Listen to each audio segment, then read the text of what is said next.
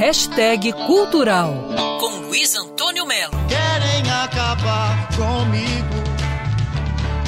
Nem eu mesmo sei porquê.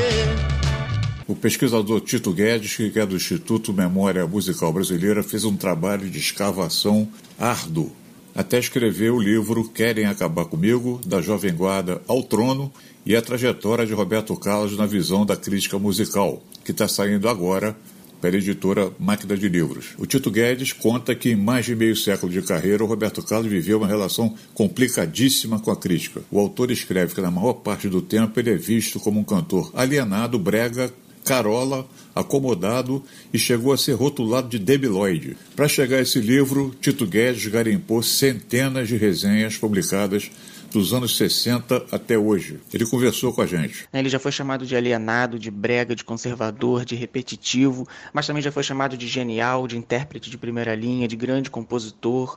Né? Então ele sempre oscilou momentos de maior ou menor prestígio pela crítica musical e muitas vezes já foi taxado de coisas negativas ou positivas e quase opostas numa mesma crítica, num mesmo texto.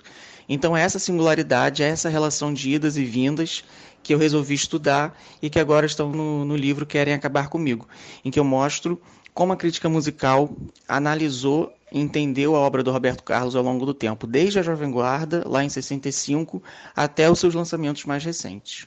Sou mais forte para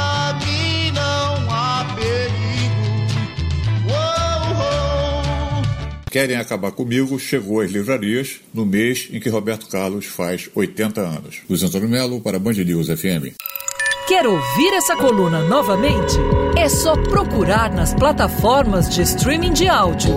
Conheça mais dos podcasts da Band News FM Rio.